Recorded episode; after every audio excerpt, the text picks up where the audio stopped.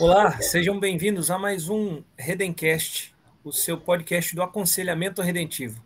Hoje, o terceiro episódio sobre aconselhamento e missões. Hoje temos mais um convidado especial, o reverendo Marcelo, que no devido tempo vai ser apresentado, com quem nós vamos conversar um pouco sobre missões, sobre antropologia, que eu já fiquei sabendo que é a área própria dele, e sobre aconselhamento redentivo. Começo chamando aqui para os cumprimentos iniciais, reverendo Lacerda, que esteve de folga num episódio, mas já retornou aí. Boa tarde. É muito bom estar de volta. É um episódio que eu não faço parte, já sinto falta de conversar com os irmãos.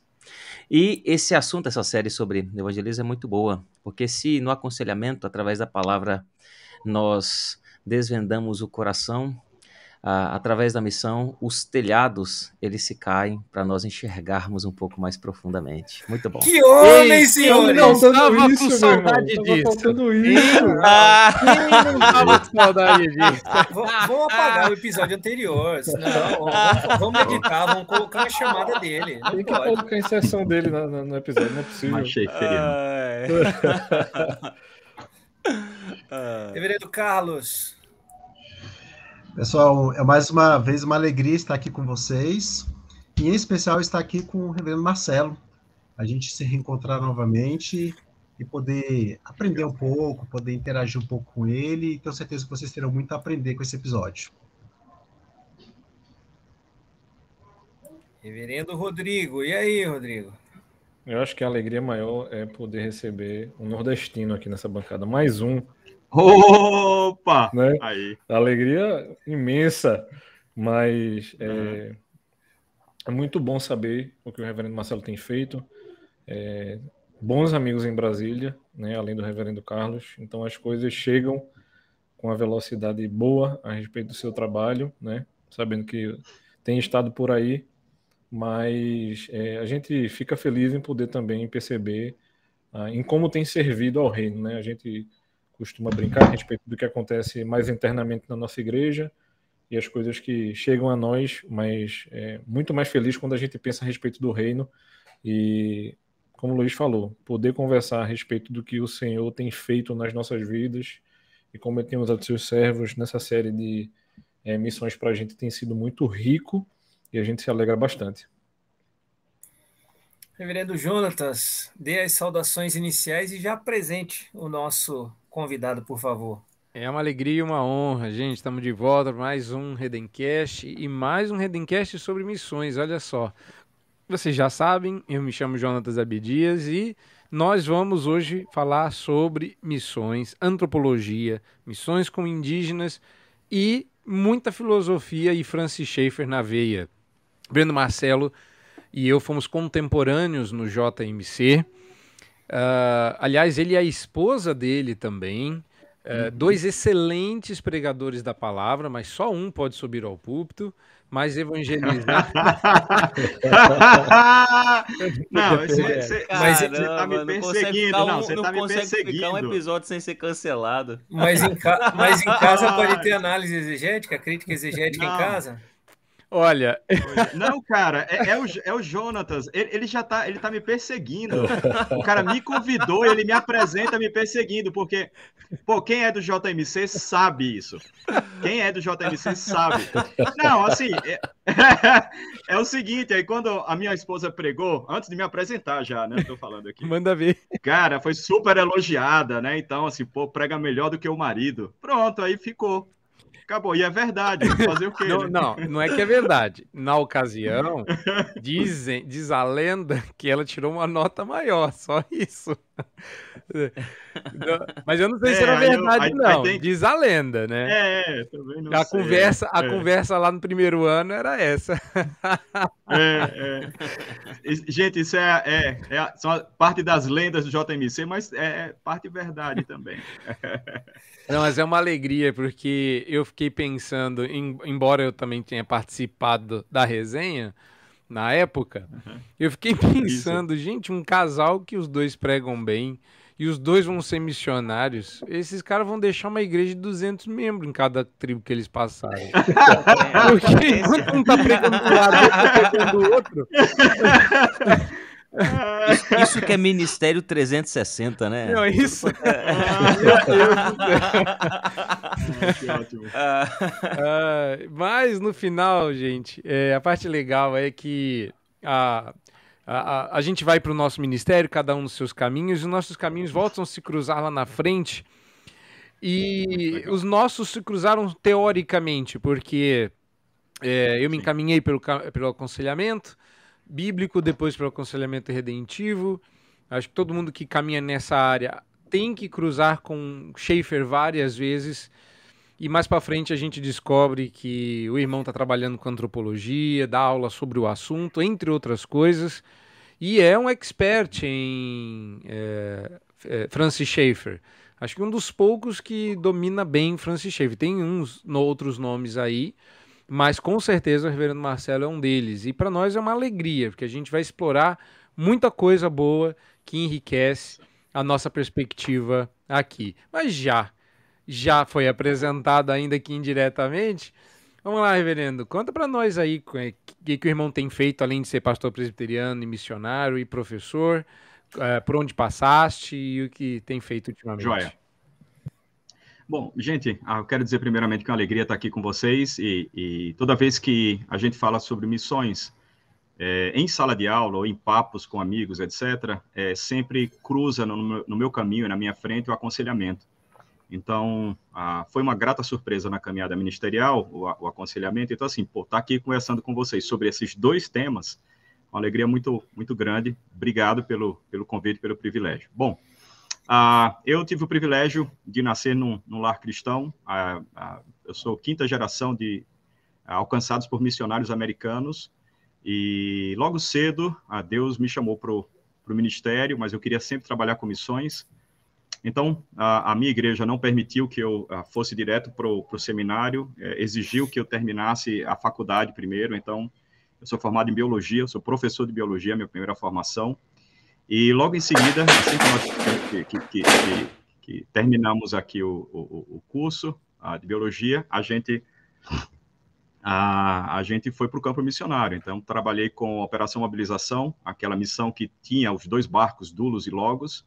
Então, trabalhamos aí no Peru e no Equador, e daí voltamos para o Brasil e ingressamos no seminário, no JMC, é, que, por sinal, eu nem sabia da existência do seminário na época. Bom, e aí foram quatro anos de estudo, depois ah, um tempo de, de preparo maior um pouco, né, no Jumper, e aí ingressamos no campo, trabalhamos ali 18 anos com indígenas ah, na região amazônica, na área de plantio de igreja, tradução bíblica e educação intercultural bilíngue. Ah, e aí, ah, pela providência divina, né, aprove ao Senhor ah, nos mover do campo missionário e agora estamos aqui em, em Brasília, trabalhando basicamente na área de ensino, mas nós temos ah, um ministério que a gente chama de Elêntica, e esse ministério, ah, ele trabalha em três áreas específicas. A primeira delas é treinamento missionário, foco, né, mas aí se estende aí a não só a, a missionários, mas também na formação de pastores e igrejas também. A segunda área de Elêntica é um ministério também que trabalha com a área de produção de material ah, em antropologia cultural e ah, também apologética missionária e também na parte de consultoria. Então, a gente trabalha com consultoria e assessoria com equipes missionárias de campo para traçar perfil cultural dos povos, para fechar o perfil cultural e dar o, passos em direção ao processo de evangelização ou de ajustes né, no processo de evangelização. Então, é a nossa área, é o que a gente faz aqui ah, desde Brasília agora. Reverendo, eh, depois dessa apresentação, eu não sei nem por onde correr, tanto- é, t- são tantos braços, né? Tanto, tanta eh, espaço para pergunta aí, mas eu gostaria de saber do senhor eh, quando que o aconselhamento redentivo cruzou o caminho do Senhor? Em que momento da- da- dessa sua caminhada, Aham. dessa sua preparação, ou já no, no, no campo missionário, em que momento eh, que o, o senhor se deparou com o aconselhamento redentivo? Então, e- essa pergunta é, é bastante significativa para mim, tá? Pri- Primeiro de tudo, assim, esse assunto é um assunto que, ah, que realmente mexe muito comigo, ah, porque em 2012 ah, eu fui diagnosticado com, com burnout, né? Então, depois de vários anos no ministério, eu já não conseguia mais dar conta de tocar o ministério à frente. Então, eu tinha, é, eu tinha é, é, síndrome de pânico, ansiedade, assim, absurda. Então, toda vez que algumas situações se formavam, eu simplesmente não conseguia fazer mais nada. Então, sinceramente, irmãos, assim, meu coração disparava, parecia que eu morrer, eu tinha crises, assim, de 30, 40 minutos, e aquele negócio foi ficando insustentável, porque foi aumentando né, a quantidade dessas crises. E não fazia sentido, porque às vezes não tinha absolutamente nada também, e vinham as crises, e aí a direção do campo então falou bem assim, Marcelo, na época do reverendo Ronaldo Lidório, ele falou, olha, Marcelo, você precisa sair do campo e ter um tempo de, de descanso, e nós vamos mandar você para os Estados Unidos, e você vai para um local chamado D&D Missionary Homes, e você vai ficar lá, lá tem conselheiros, e não eram conselheiros bíblicos, tá? A conselheira que tinha lá não era conselheira bíblica, nada. E aí, então, tivemos que sair do Brasil, eu e minha esposa, e fomos lá para os Estados Unidos. Mas o detalhe é que, na, quando nós estivemos, quando estávamos para sair do Brasil, uh, eu estava conversando com um amigo, que eu acho que talvez todos vocês, ou a maioria de vocês conheça, que é o presbítero Rinaldo Lotti, a esposa da Cláudia, a filha do reverendo Weber. E eles são amigos nossos, né? Eu falei, cara, eu, eu quero conversar com você. Ah, e, e, eu lembro que o Rinaldo ele já tinha feito o curso de aconselhamento lá nos Estados Unidos, acho que na Califórnia, se eu não me engano. E eu falei, cara, eu não estou bem, eu estou indo para os Estados Unidos, mas assim, vocês imaginem, né, irmãos? Você ter que falar como um pastor presbiteriano missionário, você tem que falar para as pessoas, especialmente para os seus mantenedores, as igrejas que investem no ministério, dizer assim: olha, eu estou quebrado, eu estou com depressão, eu estou com síndrome de pânico, eu não estou legal e eu preciso ter um, um break, aí um sabático para cuidar disso. E eu falei com o Rinaldo, e eu disse, Rinaldo, é, cara, eu não estou bem, aí, e abri o coração assim com ele, na casa dele. E aí ele me levou no escritório dele, e aí mostrou, assim, um monte de livro de aconselhamento, um monte, né? E foi mostrando, mostrando, e aí pegou um livro do Welch, Quando as Pessoas São Grandes e Deus é Pequeno, e deu na minha mão e falou, ó, oh, isso aqui em português eu tenho aqui, você pode levar a, e, e, leva com você e tal, acho que vai ajudar. E aí fui para os Estados Unidos e aquele foi o meu primeiro livro que eu li a, na área de aconselhamento. E aí as coisas começaram a acontecer, porque Deus começou a usar o aconselhamento para desvelar o meu próprio coração e entender um pouco o coração como me entendam, tá? Assim, a, a gente já sabe na área de aconselhamento que o coração é o centro causal, né, de, de absolutamente tudo, mas uh, foi lá que essas coisas começaram a, a aparecer para mim e se tornar mais claros e, e evidentes. E então, a, e foi uma sequência de livros. E aí, então, eu li depois aquele Run Scared, do, do, do Welch, que foi traduzido agora pela cultura cristã, Fuga e Medo. Depois eu li o um pequeno livro dele, um booklet dele, Depression, Depressão.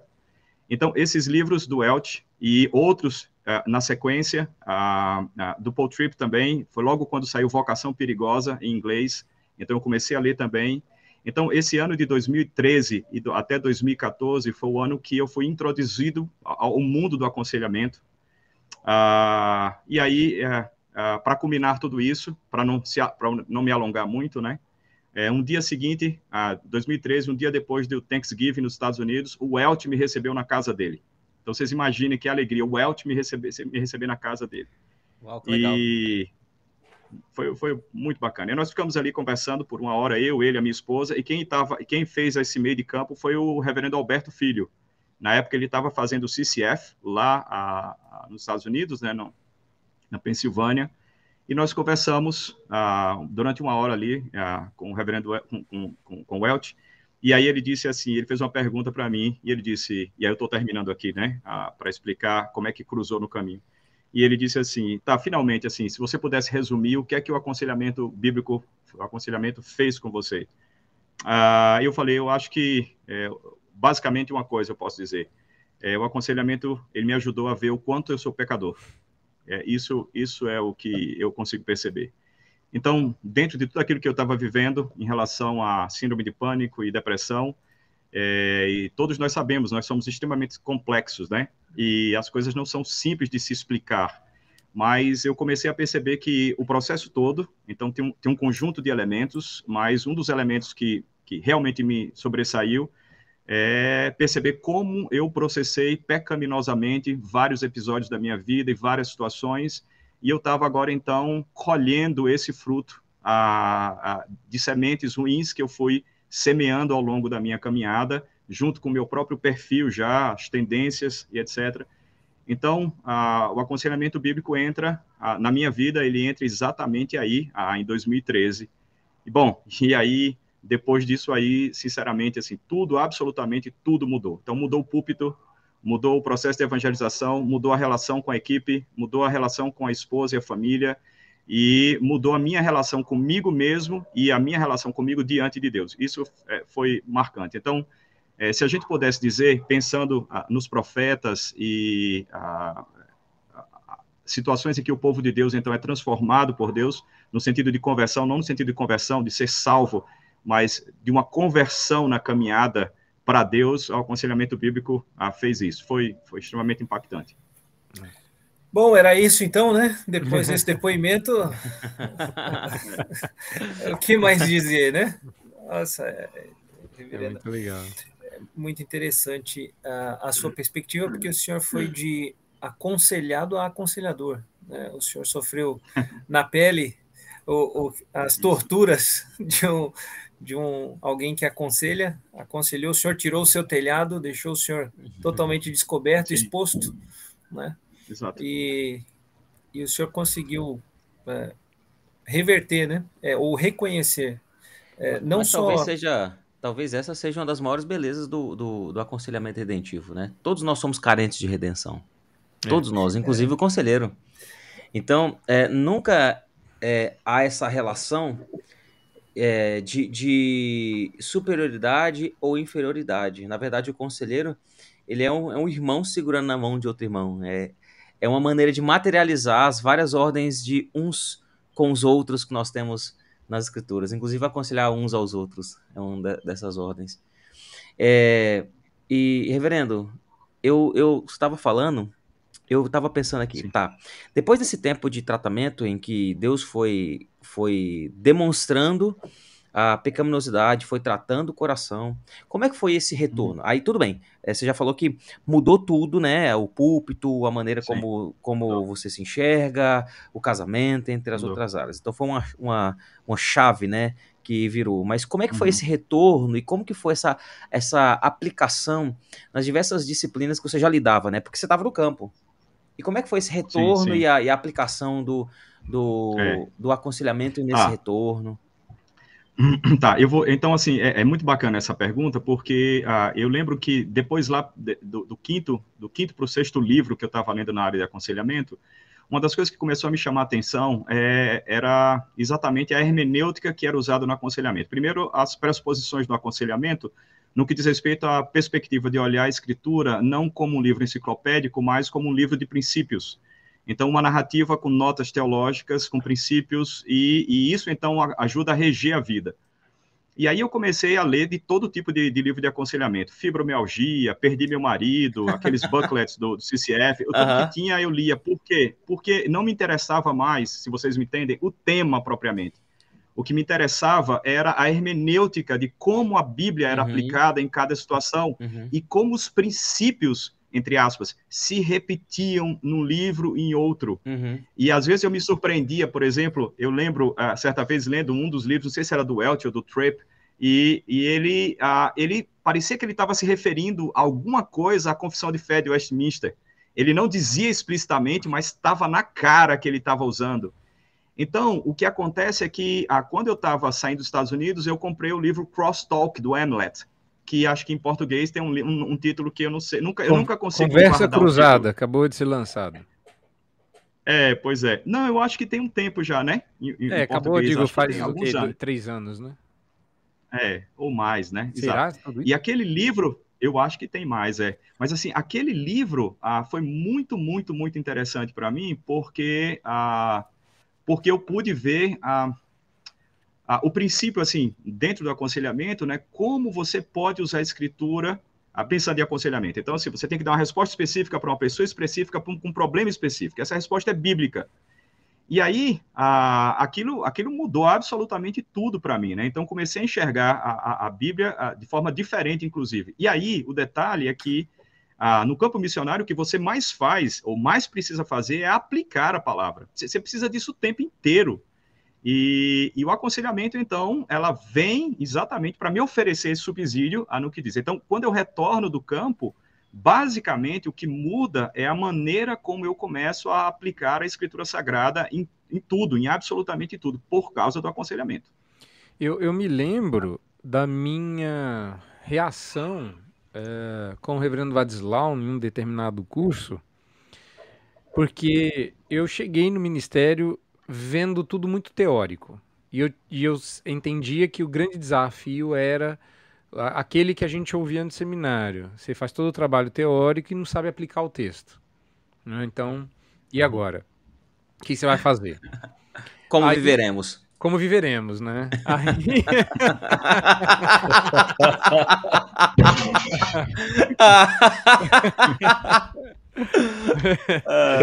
pois é.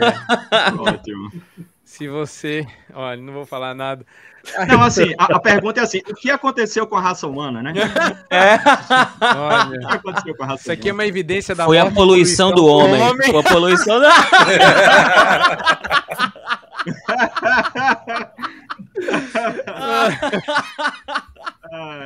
Bom, em cima. Então, que eu, eu cheguei bom, no, depois de algum tempo, o, o, quando virou a minha chave, engraçado que a minha percepção foi exatamente essa. É, eu, eu já não conseguia mais, acho que por conta do treino, né, que o próprio aconselhamento dá, eu já tinha dificuldade de enxergar muita teoria. Eu, eu lia a Bíblia e via muita coisa prática. Eu via muita coisa prática. Eu, eu, eu via muito mais aplicação do que teoria. E aí a minha, minha, minha grande questão passou a ser outra. Porque Reverendo Vadislau sempre dizia, e, eu achava aquilo extremamente constrangedor, porque eu não achava aquilo fácil, ele dizia assim, aplicar é fácil, quero ver implementar. Né? Uhum. E eu falava, gente, eu não sei nem aplicar. Né? E, e, e eu acho que o grande desafio no final das contas, para a maioria de nós, é como fazer como diz o próprio reverendo Vadislau, em um marido olhando para sua esposa, na simplicidade de molhar um pão numa sopa, fazer o pão da vida tocar a vida das pessoas na, na vida diária. Entendeu? E tem que ser uma coisa meio conversa de bar, tem que ser prático, mas tem que ser, assim, evidentemente é, bíblico.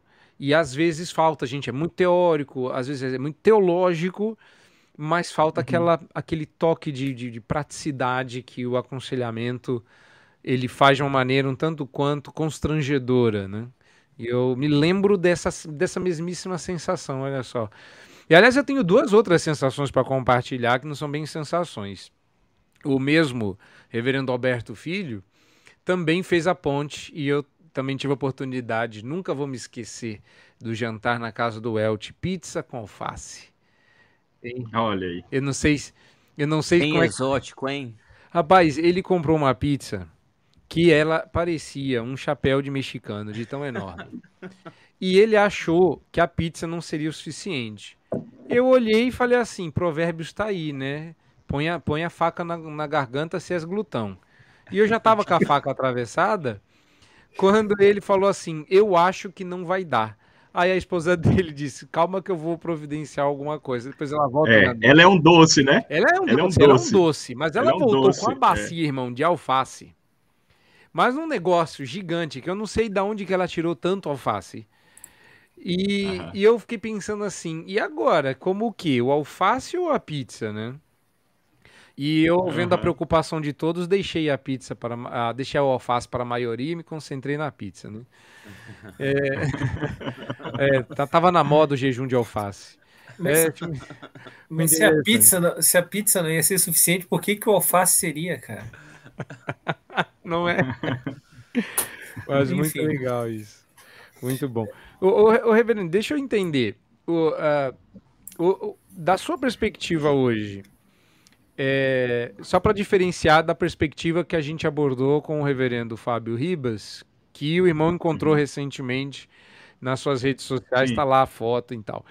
É, hoje, hoje, o aconselhamento, o senhor entende que ele, ele é útil no campo missionário para o missionário usar no alcance de almas?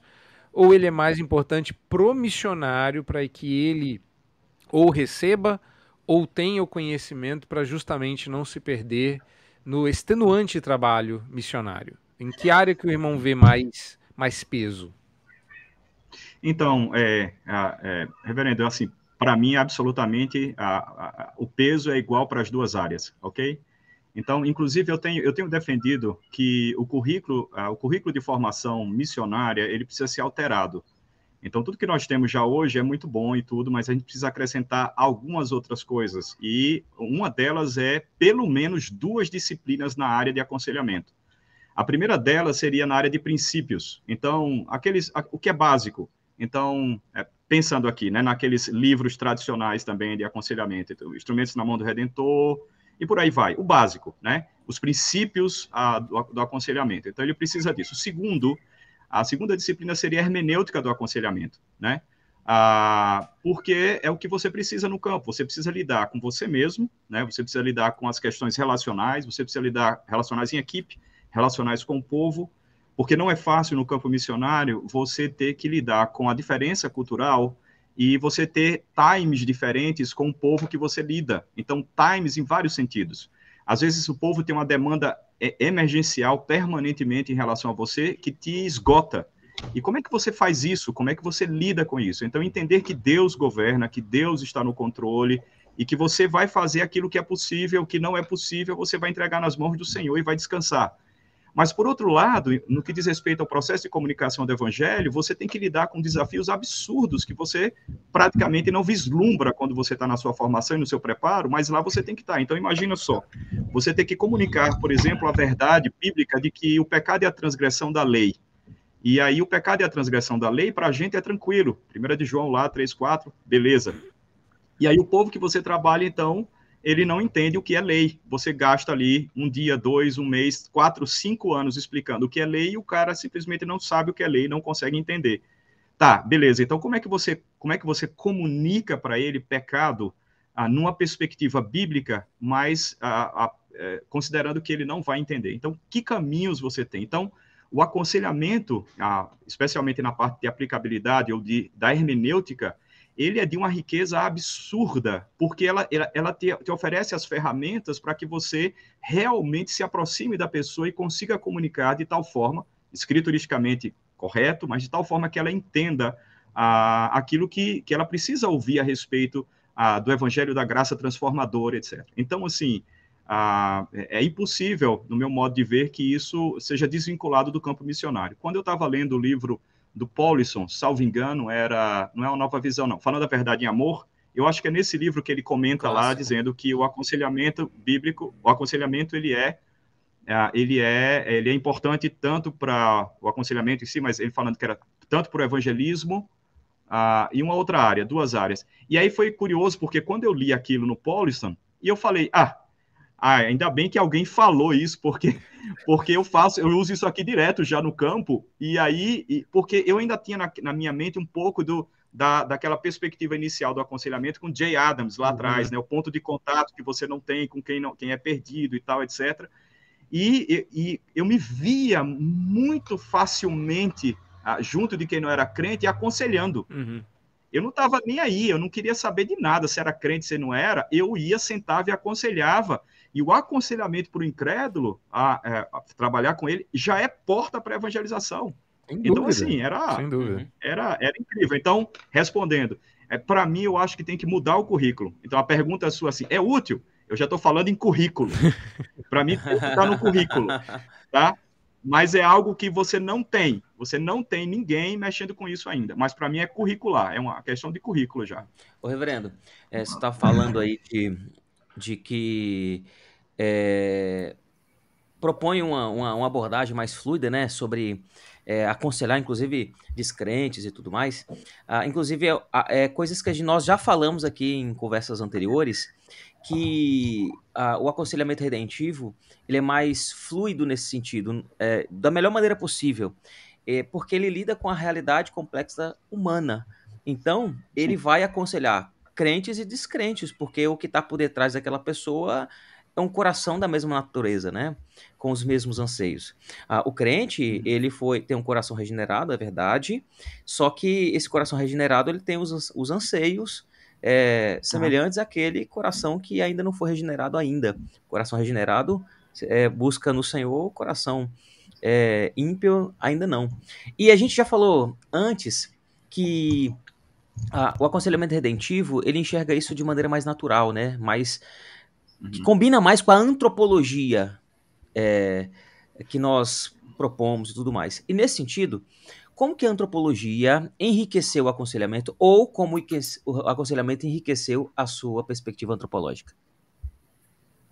Beleza. Ah, eita, essa pergunta é cruel. Ah, veja só, é, é, é, cruel essa pergunta, por quê? Porque o campo missionário, ele é um eterno entrar pela porta dos fundos, em tudo, em todas as áreas. Você, no campo missionário, você tem que lidar ah, com várias áreas, eu, várias áreas teóricas, tá? Eu estou falando, áreas do conhecimento. Você tem que lidar com várias áreas, só que, ah, na sua maioria é, dos missionários, eles não têm informação suficiente para isso. Só que ele tem que lidar com antropologia, ele tem que lidar com aconselhamento, ele tem que lidar com apologética, ele tem que lidar com absolutamente tudo. Só que ele não tem todas as ferramentas. Então, assim, eu falo que é um eterno entrar pela porta dos fundos, porque você se depara com tudo isso que você tem que lidar, mas você não tem o um referencial. Ou seja, você olha para as panelas em cima do fogão, pela porta dos fundos, quando você entra, você vê um monte de coisa, mas você não sabe qual é a tigela certa que você tem que colocar as coisas. Mas você sabe que aquilo ali, você tem que mexer com aquilo. Então, eu vou dizer para você, para mim, em termos práticos, como é que a coisa é, teve que lidar, esse cruzamento, né? Uh, foi nesse contexto de pela porta dos fundos, e eu lembro que certa vez eu estava assim, sentado e conversando com um amigo e dizendo assim, cara, eu não estou entendendo, porque eu estou aqui no processo de evangelização uh, e eu estou usando um monte de recursos que eu nem sabia que eu poderia usar e que eu deveria usar. Então, eu tinha que lidar com antropologia, porque assim, no campo missionário, para você comunicar o evangelho, as agências missionárias, é, trabalho transcultural, ela, ela tem critérios. Então, uhum. você tem que ter um nível é, de proficiência na língua. Então, uma escala de 0 a 5, você tem que ter pelo menos 3. E você também tem que ter profici, profici, proficiência também cultural. Então, você tem que passar pelo, pelo consultor antropológico e ele te dá o ok. Você já pode fazer o seu projeto de evangelização e, atu, a, e executar. Então, quando você vai é, comunicar de maneira a, é estruturada né, a, o seu, a, a evangelização, ou é, é, a comunicar o evangelho, você, você já tem que conhecer o povo. Então, o, o detalhe todo é que a antropologia ela não é uma área do conhecimento ah, que ela pode flutuar e ficar livre. Ela precisa estar dentro de outra área.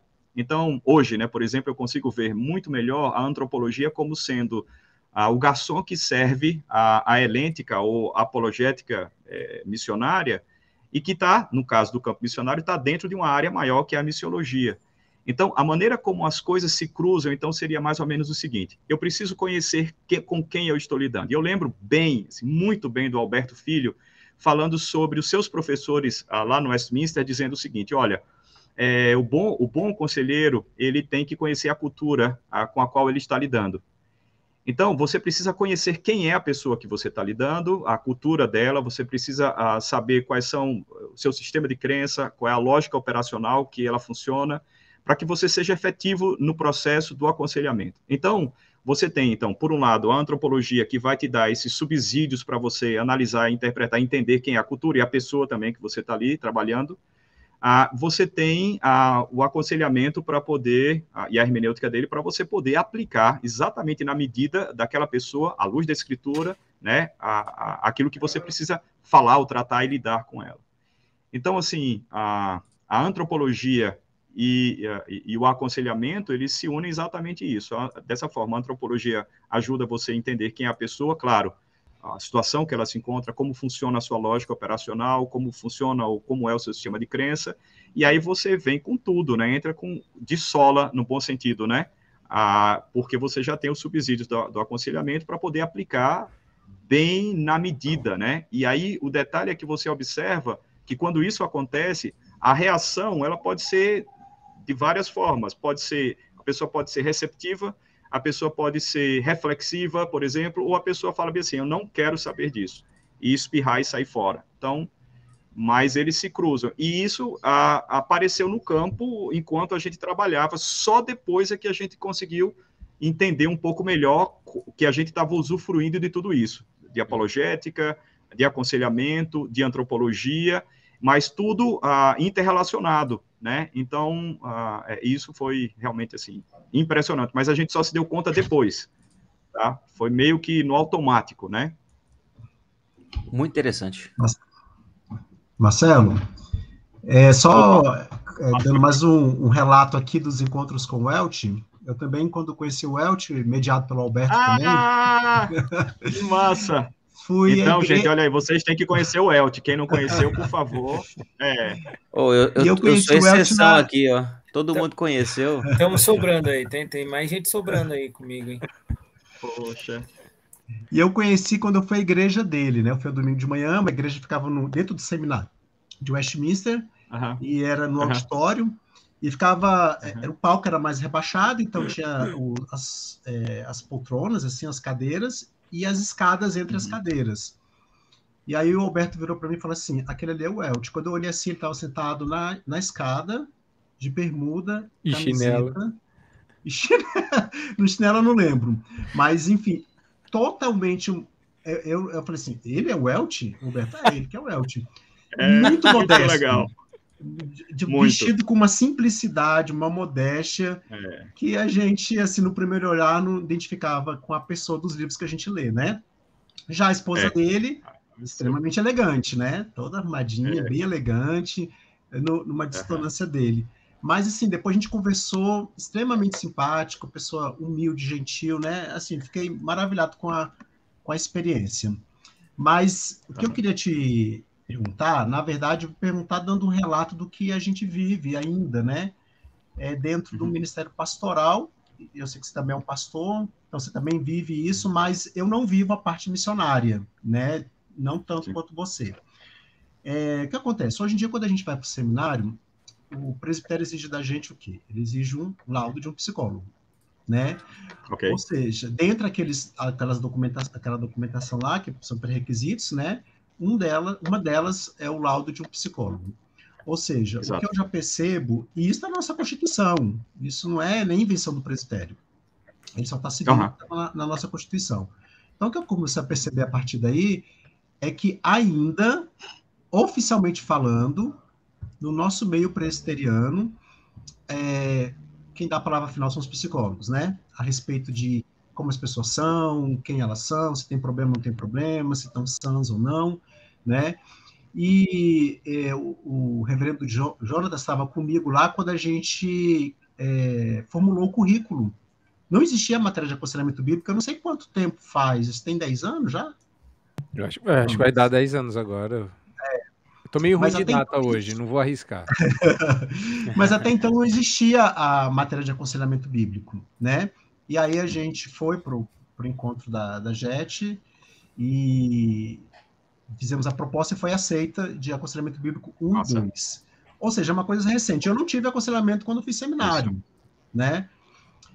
É o que eu quero te perguntar é o seguinte: como é que está isso no meio missionário? Porque eu já fui chamado por algumas agências missionárias para aconselhar missionários, porque eles não tinham conselheiros bíblicos, né? Ah, aí eu, eu, fiz o atendimento e tal, e depois eles mandaram para mim um, um, um, questionário perguntando, né, como tinha sido o aconselhamento e que eu desse sugestões. E uma das sugestões que eu dei foi exatamente essa que você comentou, a respeito de da importância do treinamento, né, para os missionários a respeito de aconselhamento. Como é que está isso. isso hoje?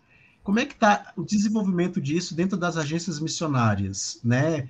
Existe proposta, já existe disciplina nesse sentido? Como é que está o, o encaminhamento dessa questão? Tá, beleza. É excelente a sua colocação, a, a Carlos.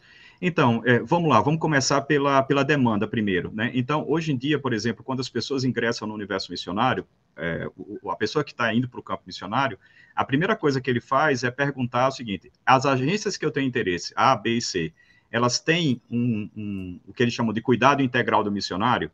Eles têm o sim, eles têm alguma coisa que lida com. Porque as pessoas já estão indo para o campo conscientes de que eles, lá vai ser, vai ser difícil, vai ter situações complexas e que ele vai ter que ter o um amparo. Então, acho que a primeira coisa é isso, é, é, realmente ver que hoje as pessoas que estão ingressando no campo, elas estão já querendo saber se a agência ela tem uma estrutura.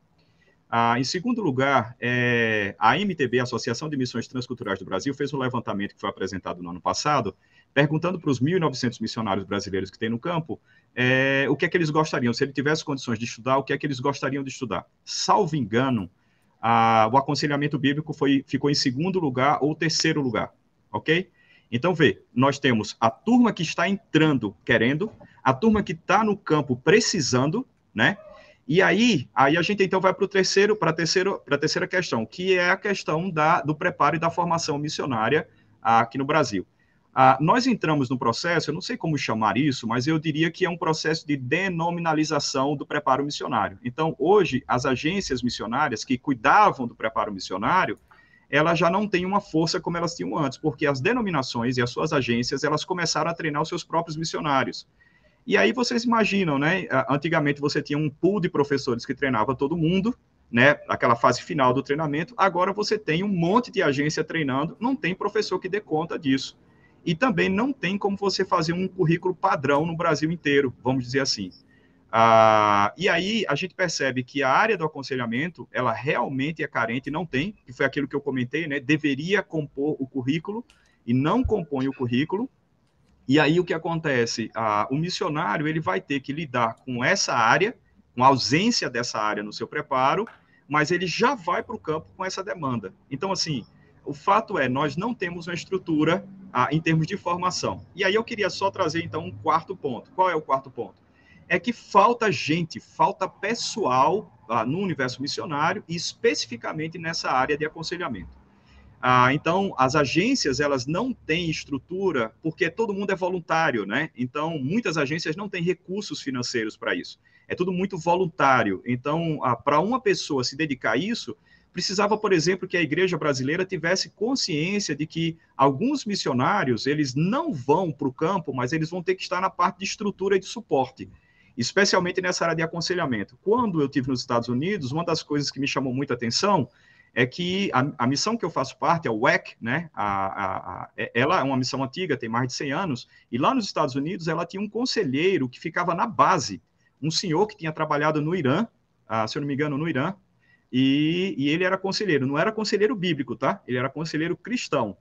E ele ficou lá. E eu lembro que naquele ano, em novembro de 2013, eu fui para a base da missão, que é em Fort Washington, do lado ah, do seminário né, do Westminster, e aí ele, ele nos atendeu, a minha minha esposa, é, nós passamos um mês na missão, e ele nos atendeu, a, se eu não me engano, irmãos, eu acho que foram 22 ou 23 vezes. Em um mês, eu tive aconselhamento mais de 20 vezes. Fizeram um schedule, uma agenda, e me colocaram no mesmo andar dele. É, vocês podem imaginar, né? Os americanos são muito mais discretos, né? Então, eles colocaram a gente no mesmo andar do conselheiro para que as pessoas não vissem a gente indo para o prédio onde o conselheiro morava. Então, a gente foi tratado ali com ele, cuidado por ele, durante ah, um mês inteiro, todos os dias praticamente, os dias úteis todos os dias. Então, eu acho assim que falta essa visão, mas falta também pelo lado da igreja brasileira essa percepção de que o trabalho missionário ele é muito mais amplo do que quem está na ponta de lança. E isso é fundamental. Então, nós perdemos é, pessoas no campo porque não temos a estrutura para poder acompanhar essas pessoas e aconselhá-las.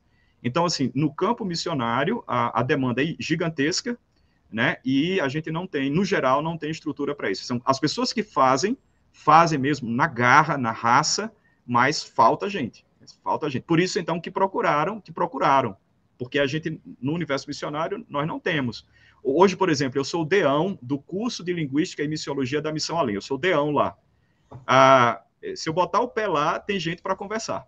Eu boto o pé lá na missão, tem gente para sentar para conversar. E detalhe, de aluno a quem está na coordenação de curso, assim, é, é, a realidade. Vocês sabem disso, né? Agora eu quero contar meu testemunho. Quando eu conheci o Elton, não conheci o Elton.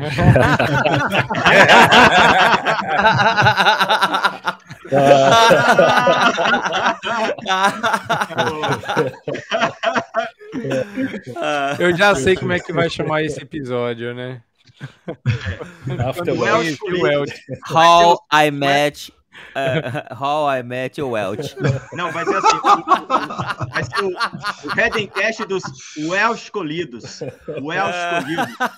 Muito bom. Muito bom. Welsh escolhidos.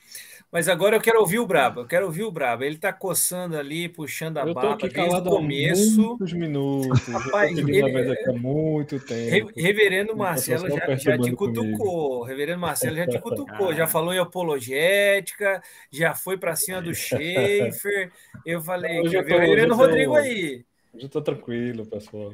Manda, Mas manda enquanto ele falava, é porque eu dei a, vez, dei a minha vez pro reverendo Carlos, né? Aí a gente já entrou em outra história. Mas eu vou, vou puxar o fio de volta. Vamos voltar um pouquinho.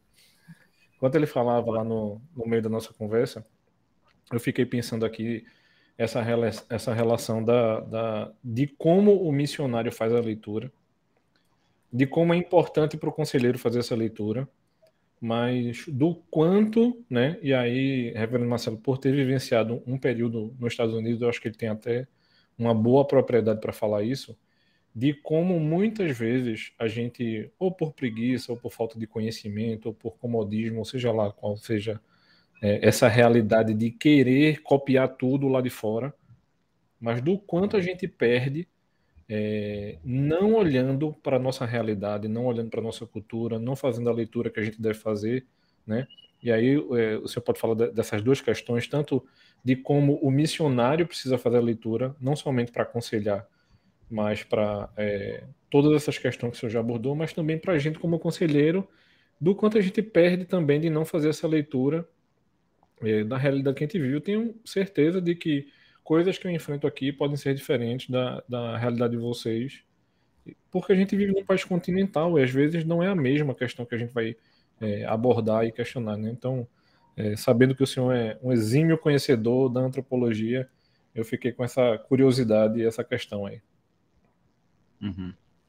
Ah, Rodrigo, ah, bom, eu quero ver se eu, se eu, eu- se eu entendi realmente assim o que você está colocando, a ideia da gente, ah, da importância da antropologia tanto para o missionário em direção ao campo como em direção a ele mesmo. Seria isso, né? Isso, tanto o missionário pensando em nós, né?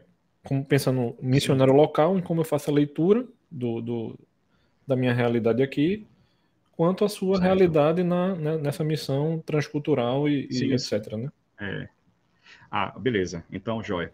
Então, é, eu tenho um desafio, Rodrigo, que é bem interessante. Assim, eu, eu dou aula no seminário de antropologia missionária. Como é que você dá aula de antropologia missionária para gente que está pensando em púlpito? Então, eu sempre brinco com os meus alunos, né? Então, eu, eu dou aula também de teologia de missões, né? Às vezes eu, eu entro em sala, os caras estão falando em grego, é, estudando grego. Eu entro na outra sala, os caras estão falando outro assunto. E aí você vai ter que tocar no assunto que eles não estão, no geral, né? Nem aí, e talvez não conseguem perceber a dimensão disso. E aí a gente tenta fazer algumas conexões ah, para mostrar como é importante isso, né? Então, veja só, eu defendo a ideia, Rodrigo, que é o seguinte, a efetividade no processo comunicacional, ela se dá quando eu sei quem é o outro e qual é, eu volto a repetir, eu- eu- qual é o sistema de pensamento dele. Porque no final das contas, o que interessa, é, vamos dizer assim, é o que está na cabeça da pessoa. Então, veja só, na hora que o pregador ele sobe, sobe ao púlpito, ele pressupõe, no geral, ele pressupõe que as pessoas pensam de uma certa forma e ele expõe o texto e aplica o texto considerando o que ele pressupõe como sistema de pensamento. Mas a pergunta que é, deve ser feita é o seguinte: o que de fato as pessoas entendem ou como elas processam na hora que eu aplico e na hora que eu emito conceitos a partir do púlpito? Então, por exemplo, quando eu falo a, a categoria, né, Deus, a- o conceito de pecado e etc, etc, o que é que as pessoas que estão ali estão entendendo? Ah, porque a, a percepção que a gente tem é que as pessoas estão entendendo tudo, mas no contexto que a gente vive, não é de se estranhar, por exemplo, que jovens e até adultos entendam quando você fala em Deus, eles associem muito mais com a energia cósmica e uma força cósmica do que propriamente com o Deus, e aí agora, com licença, o Deus infinito e pessoal que se revela proposicionalmente através da Escritura Sagrada, ok? Então, a- as pessoas, a- você pressupõe que elas entendem, mas elas não estão entendendo. Para elas, Deus é muito mais uma força ou uma energia do que propriamente esse Deus que se revela, que intervém, tá? Então, a, a importância é, é exatamente essa. Ah, eu lembro, na década de 50, dentro do movimento missionário mundial, começou a se dizer que ah, não se faz mais missões em direção ao mundo não alcançado, ou, ou sul global, né? o mundo, o terceiro mundo, mas quando você põe o pé na sola da porta, você já está nesse mundo globalizado. Isso na década de 50. Ou seja, nós estamos lidando com um momento em que a realidade que está colocada diante de nós, pensando é, nós, assim, pastores, né, nas suas igrejas, nas suas cidades, é de uma complexidade absurda. E a influência nesse mundo globalizado de conceitos, de ideias, é absurda. Então, eu preciso saber com quem eu estou lidando. Então, a, a importância que o missionário dá à antropologia, porque ele precisa, claro, ele está com um totalmente diferente, o outro, né? Mas a gente também, a gente está lidando aqui com pessoas que pensam diferentes, que têm uh, um sistema de pensamento diferente, e que esse sistema de pensamento ele é desenvolvido a partir do seu próprio sistema de crença. Essa é a plataforma sobre a qual uh, surge o seu sistema de pensamento. E aí o ponto qual é? O ponto é que, uh, se eu não consigo entender o sistema de crença das pessoas, eu não consigo entender qual é a lógica operacional delas, e eu não tenho efetividade no processo de comunicação a partir do púlpito. E não só isso, no gabinete, no aconselhamento. Então, ah, é importante, aí eu volto, né, lembrando aquilo que Alberto Filho ah, conversou comigo sobre seus professores. Ah, é, é fundacional para qualquer conselheiro saber antropologia. Ele precisa saber onde ele está pisando ele precisa saber quem é o contexto. Então, no passado, meu pai é pastor, né? E ele dizia o seguinte: o bom pastor, meu filho, é aquele que tem a Bíblia na mão e o jornal no outro. A minha leitura, ele está dizendo é o seguinte: ele tem que conhecer a sua época, mas a, a gente vai além, né? Conhecer antropologicamente a sociedade que você está convivendo e lidando, como é que pensa, né? E aí, veja, quando a gente pensa em conhecer antropologicamente, aí eu quero fazer aqui uma crítica, tá? Uma crítica, mas no sentido positivo. Ah, toda vez que eu ouço alguém falando sobre apologética cultural, que tem a ver com essa leitura antropológica da cultura e conexões com o evangelho, conexões com a revelação especial e tal, a sensação que eu tenho, porque eu vim do campo e chego nas cidades, a sensação que eu tenho é que a, a apologética cultural ela tem, ela, tem, ela tem sido abordada, isso é uma leitura, tá? Então posso estar totalmente equivocado, mas ela tem sido lidar, tem, tem sido trabalhada, ou falada, ou comentada, mas ela é um pouco etérea, porque faz-se conexões, faz-se conexões, mas gira o toco, gira o toco e termina por aí. Então, se a, o produto final da apologética não é comunicação do evangelho, se não é aconselhamento, não serve. A, essa apologética não é uma apologética cultural que Schaeffer nunca defendeu. Schaeffer nunca defendeu isso. Então, ele é extremamente aplicável. É, Schaeffer era um prático, ele era um pragmático. Schaeffer ele não está preocupado se o que ele citou de Hegel, de Kant, é, é, exatamente igual. Ele quer o seguinte: ele pega os subsídios que ele consegue desses caras e aplica. Ele quer que funcione, no bom sentido, tá, gente? Então, a, se a apologética cultural ela não deságua em comunicação do evangelho e efetividade no processo de aconselhamento, sinceramente, aí é, então a gente vai ter que fazer outra coisa. Porque e ele foi muito criticado por isso. Ele é muito criticado por ser tão prático, né? Exato. Então, é, e, e, e, não pode, é, é, eu não posso. Então, veja só, é como se eu tivesse é, simplesmente fazendo um exercício de prazer, se vocês uhum. me entendem o que eu quero dizer. Pô, não é isso. Apologética cultural não é isso. Então, assim, veja, Schaefer encanta, ok? Schaefer encanta, encanta. E aí você vai no mundo das nuvens com Schaefer e tal. Mas ele nunca propôs que tudo aquilo que ele colocou nos seus livros e, na, e em Labri, isso nunca poderia ser só para deleite. É para aplicar no reino, é para servir ao reino.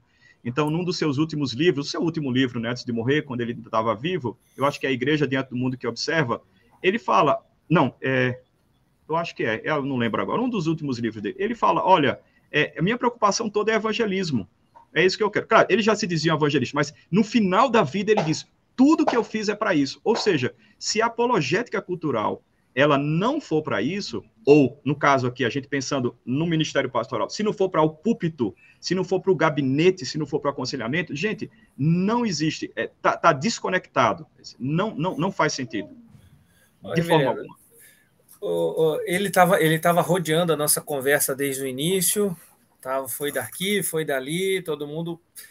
Finalmente chegou o Schaefer para a conversa. Chamamos o Schaefer aqui para a conversa. É, foi, o senhor foi apresentado como especialista em Schaefer e tal, e todo mundo ficou aqui só na, na, no rodeio. Mas eu quero saber quando veio o Schaefer, ou quem veio primeiro? Se veio o Schaefer ou se veio o aconselhamento para o senhor? Tá, beleza. E vocês só fazem perguntas que, assim, é, tem história, coisa longa, né? Eu quero saber se eu tenho, assim, uns 30 minutos para contar tudo isso. Né? Vamos embora. Gente, então, gente, eu vou dizer para vocês que coisa curiosa. Primeiro veio o aconselhamento, e Schaefer veio a. Vocês não podem imaginar. Schaefer veio quando eu saí do campo. Vocês acreditam? Olha. Parece estranho, né? Mas é. Mas veja só como é que foi. Quando eu saí do campo, a minha esposa, ela tem uma, uma enfermidade crônica que nós descobrimos há uns quatro anos antes de sair do campo. E ficou insustentável a nossa permanência no campo. Ela precisava de uma estrutura melhor para poder cuidar da sua saúde. Por isso que nós saímos. E eu entendo que foi providência divina. Mas aí o que acontece? Quando eu saí do campo, aí o reverendo Jonatas lembra bem disso. Quando nós fizemos JMC, não tinha cosmovisão reformada, não tinha, não tinha aconselhamento bíblico, né? Não tinha nada disso. E aí, então, quando eu saí de lá, é, eu falei, eu preciso dar uma atualizada na área de cosmovisão, eu quero, de repente, assistir alguma coisa, fazer alguma disciplina avulsa no, no, no mestrado e tal, com alguém na área, só para eu me situar e tal. E aí, eu recebi de presente de um amigo meu, é, que era aluno do Jumper, e ele é Major Tiago Moura, e aí ele me mandou de presente o livro da Nancy Pierce, que eu queria muito ler, mas quem é que achava esse livro, Verdade Absoluta? Eu morava no, nos Cafundó do Judas, né, lá longe. Então é difícil demais. Até hoje ninguém acha, viu? É, pois é. é. E aí eu comecei a ler o livro da Nancy Pierce, lendo, lendo, lendo, lendo. E aí eu, peraí, tem alguma coisa aqui que toda hora que ela citava Schaefer, não é possível. Essa mulher está citando Schaefer, mas assim, eu nunca, eu nunca vi Schaefer dessa forma. E ela então, certa altura, ela diz o seguinte: eu assisti ah, eu, eu, eu ouvi uma fita cassete do Schaefer que falar sobre, a, eu acho que é mais ou menos assim, a possibilidades filosóficas, alguma coisa assim. E ela escutou a primeira vez, e aí escutou de novo, escutou infinitas vezes. E ela disse assim: então significa que, ao escutar essas fitas, é, eu não precisaria mais estudar todas as correntes filosóficas, porque a pressuposição de Schaeffer é que só há duas possibilidades de realidade última, a pessoalidade e a impessoalidade. Isso. E ela faz uma referência ao manifesto cristão e tal, etc. Bom, quando eu li aquilo, eu falei, não, peraí, tem alguma coisa estranha. Porque é o seguinte, esse tipo de assunto, gente, é um assunto que nós discutíamos no campo. Então, em 2008, em 2008, isso era em 2000, 2000 e 2019, tá? Mas em 2008, nós discutíamos esse assunto no campo, porque o povo com o qual trabalhávamos era um povo que entendia que a realidade última era uma força cósmica impessoal, ok? Uhum. Então eu falei, que assunto é esse? Como é que Schaefer traz esse assunto? Se isso é um assunto de campo missionário, isso não é um assunto, né? Até porque eu pensava em Schaefer como sendo um pensador só.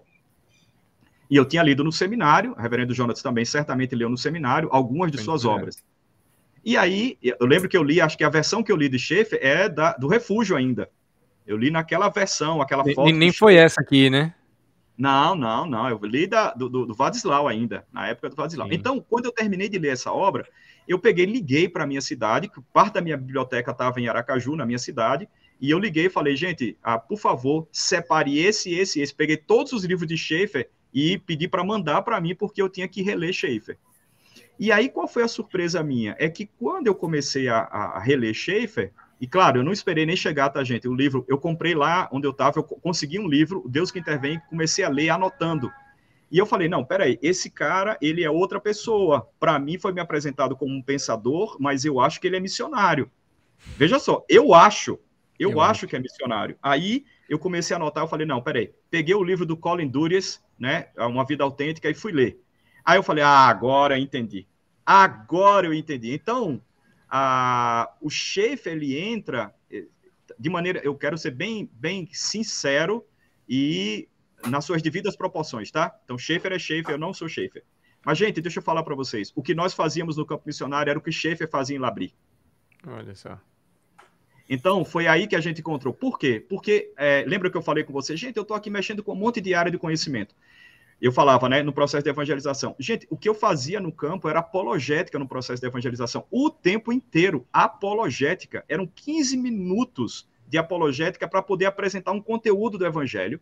Depois que eu apresentava, eu gastava mais 10 minutos na área de apologética para ajudar a pessoa a refletir sobre o assunto e não escorregar dele e permanecer ali. Então, quando eu li Schaefer, eu falei, gente, mas é exatamente isso que a gente faz no campo. E aí, a minha leitura de Schaefer veio exatamente a releitura de Schaefer das obras que eu conhecia, e aí eu fui ler o resto das obras dele, né? E aí eu fiquei impactado, porque eu percebi que Schaefer tem, uh, pelo menos, né, eu consegui já contabilizar uns 22 insights que servem para o campo missionário. Então, assim, uh, e aí, claro, Schaefer, ele não é qualquer um, né? Pensando assim, ele é um cara que consegue integrar todas essas áreas do conhecimento, certamente ele leu muito Luz, porque você começa a ler e você vê que tem luz ali no meio, C.S. Luz, tem muito de luz ali, mas ele faz leituras, ele, ele tira conclusões do que Luz fala. E aí, claro, e aí eu não estou desconsiderando nada, né? Mas você tem muito de Vantil, você tem muito de muita gente que ele lê ali, e é impressionante como ele consegue concatenar e reformular, reestruturar e colocar na prática aquilo para poder exercer o seu ministério com efetividade. Então, ele é um missionário, que eu chamo né, particularmente de um missionário transmulticultural, porque ele tem essa versatilidade de lidar com desde um ateu até um budista, pensando em nível de complexidade, né, para os dois lados, né, de um irreligioso a um extremo religioso, sei lá, é, é um negócio absurdo, né? Então, assim, Schaefer, ele chega depois, mas assim, tipo, peraí, é, é, ele é, é exatamente isso que todo missionário faz no campo, não com a maestria dele, mas que precisa recorrer a ele como referência. E essa é uma questão que é curiosa, né?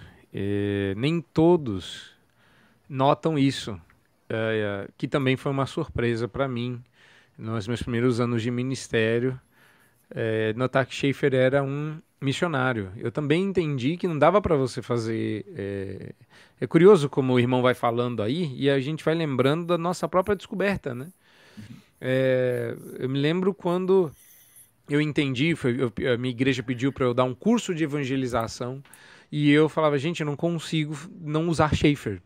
E parece esquisito porque parecia deslocado, né? Uhum. Parecia, uhum. sei lá, inovador. E não era, na verdade, né? Depois eu fui descobrir e falei, gente, é, de certa forma, o que se faz em Labri é missões, né? Sim. E a gente às vezes deixa isso de fora. É. Não, e é interessante porque a revista Times, quando faz aquela reportagem com o Schaeffers, com o Labrie, na década de 60, é, é, é, a primeira vez que fala de Schaeffer como missionário. Quer dizer, os rincões fora da igreja o chamam de missionário, é. dos intelectuais, essa é a expressão, né, se eu não me engano. Então, assim, pô, os caras de fora leram isso, e a gente é. até hoje tem dificuldade de fazer essa leitura como igreja, né? Verdade. É... Verdade. Uma boa, excelente descoberta. É. Bom, o tempo voou, o tempo passou rápido. Vamos, vamos deixar aí para. Já vai acabar? Vou, vou acabar. Eu vou ser o estraga prazer. Volta quando? É. Então, vamos, vamos deixar aí para a produção. Faltou su... dois terços da conversa. A sugestão aí de a gente retornar, quem sabe, em outro momento com o reverendo Marcelo, para falar de Schaefer. Aí a gente fala de Schaefer do início ao fim. Aí... Vocês estão me deixando Nossa. sonhar, viu? Nós, aí, aí o reverendo Rodrigo vem, aí ele vem. Aí nós vamos duelar bonito. Botar reverendo Rodrigo e reverendo Marcelo aí. Não, eu, só, eu quero só perguntar e aprender aqui. Não duelar, não. aprender, bora. Não, mas muito bom, reverendo Marcelo. Obrigado pela sua participação. Obrigado por atender o nosso convite. E que Deus continue abençoando, agora não mais no campo, mas na preparação né, de pessoas que vão ao campo. Que Deus continue dando sabedoria e graça ao Senhor para continuar exercendo seu ministério. E já fica o convite para a gente acertar aí. Em outro momento a gente retornar, falar de Schaefer, falar mais de apologética né, e de antropologia cultural aí, que é, é tanto das missões quanto é do aconselhamento. Né? É, Deus abençoe e eu vou passar então para os demais aí se despedirem também e deixo o senhor por último, reverendo. O senhor tem a, a oportunidade de ser o último a se despedir aí. Bom, Pode ser pela. Começar... Não, vou começar, que aí faz, faz o, o horário, né? Faz o movimento horário. Reverendo Marcelo, foi uma alegria, um prazer, foi muito legal.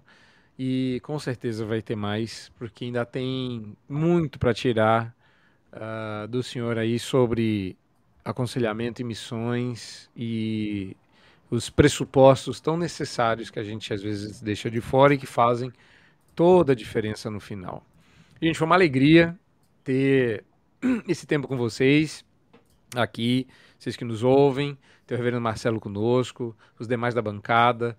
É sempre uma grande alegria. Fiquem com Deus e até a próxima. Meus queridos, que alegria, foi muito bom. É, uma conversa boa assim, ela passa muito rápido. Mas, vocês viram, né? Estão deixando a gente sonhar. Em breve nós nos reencontraremos com o reverendo Marcelo. Já fica aqui o convite. Mais que o convite, fica aí a intimação. Vai ser muito bom nós nos reencontrarmos novamente. Deus abençoe e até a próxima.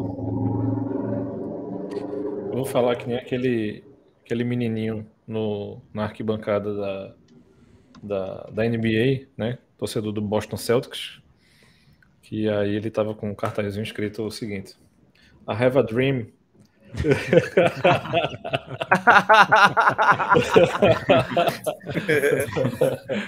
ah, como um bom, um bom é, assistidor de NBA, é, eu não vou dizer que eu tô feliz, não, eu tô triste. O negócio tá acabando hoje. Queria ficar mais umas duas horas com vocês aqui, mas quero louvar pela, pela vida e família do Reverendo Marcelo e a gente encerrando esse primeiro momento né, de ter passado com três irmãos que têm se debruçado sobre a missiologia de maneira é, efetiva e abrangente também, né? não somente de ter passado pelo campo, mas de estar tá, de continuar trabalhando. Né? Deus não tirou do campo só, relocou alguns deles para uhum. fazer é, outros serviços de maneira magistral também.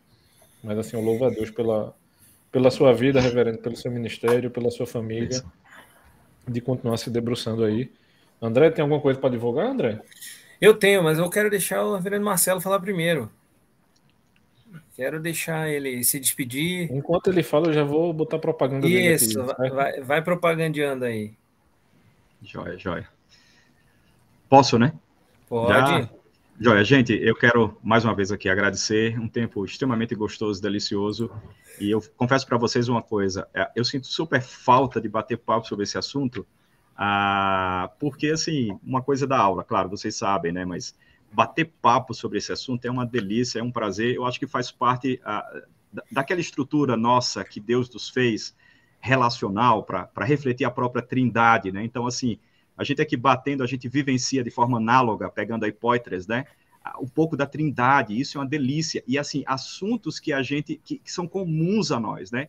Assim, é uma delícia, um prazerzaço falar sobre isso. Então, Rodrigo, é o seguinte, a gente tem compromisso, tá? Eu estou à disposição para a gente sentar e aí você vai poder fazer cinco perguntas, ah, mas eu também vou ter que fazer perguntas para você, vai ter que deixar eu fazer perguntas Viu? Mas assim, muito jóia. Então, e você que está nos assistindo, assim, muito jóia estar tá com vocês. Ah, e aí, quando vocês pensarem em aconselhamento, aconselhamento redentivo, Schaefer, antropologia, lembre que essas áreas, elas são como ah, treliças, elas são como fios que se cruzam.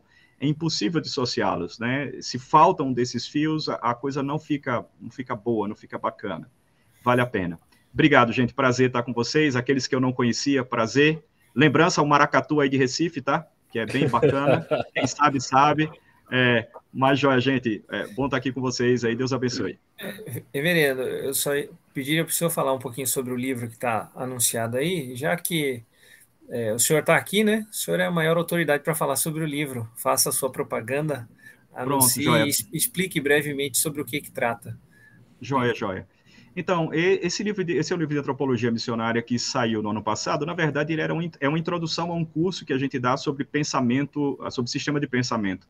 E, e, e esse, essa introdução acabou virando esse livreto aí, esse livro aí, de 100 páginas, cento e poucas páginas. Ele é um livro ah, que propõe apresentar a antropologia em contraponto à antropologia como área do conhecimento das ciências sociais, mas uma antropologia que tem como referencial a própria escritura, ela é referência para a gente. Então, é, é, uma tentativa, é uma, uma proposta de dar, um, apresentar uma antropologia saudável, bíblica, mas não é a antropologia da teologia sistemática. É uma antropologia que tem pressuposições bíblicas reformadas ah, para que a gente possa pisar nesse solo com tranquilidade. Seria talvez uma proposta de redimir, se eu posso dizer assim, redimir a antropologia. Mas não só isso, é um material que apresenta um novo conceito de antropologia dentro da perspectiva dialêntica. Lembra dentro daquilo que eu falei aqui agora há pouco, dizendo que se a apologética cultural não redunda naqueles dois aspectos, não serve. A mesma coisa, se a antropologia missionária não serve para comunicar o evangelho, é, ela não faz sentido. Então, é essa a ideia. E, ao final, então, a gente apresenta uma proposta de análise cultural,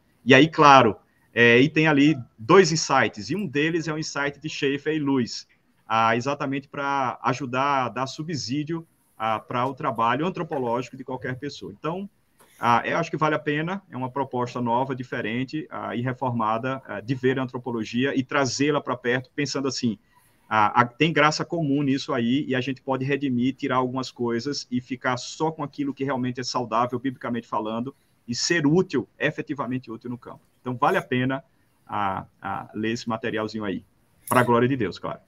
Maravilha. Reverendo, mais uma vez, obrigado pela participação, por ter despendido um tempo de estar aqui conosco. Que Deus abençoe no seu trabalho, seu ministério, que o senhor continue produzindo para a glória de Deus aí. Obrigado aos demais que ficaram até agora aí conosco na, na bancada. Obrigado você que assistiu, que nos ouviu até aqui. Espero que você também tenha sido abençoado, edificado com esse conteúdo. Que Deus continue te abençoando e fique conosco, não só nesse episódio, mas nos anteriores, nos próximos que virão. Vocês são convidados a ouvirem e caso tenham alguma dúvida, deixem as suas dúvidas que em determinado momento a gente vai ler aqui e responder, tá certo? Obrigado a todos vocês, Deus abençoe, até a próxima. Tchau, tchau.